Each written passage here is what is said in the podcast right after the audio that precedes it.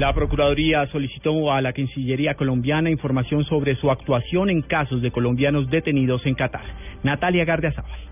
La Procuraduría General de la Nación solicitó al Ministerio de Relaciones Exteriores información sobre las actuaciones que han efectuado sus funcionarios en los casos de los ciudadanos detenidos en Qatar. En un documento enviado a la Dirección de Asuntos Migratorios, Consulares y de Servicio al Ciudadano, la Procuraduría solicita información sobre las acciones que han realizado para proteger los derechos de estos colombianos.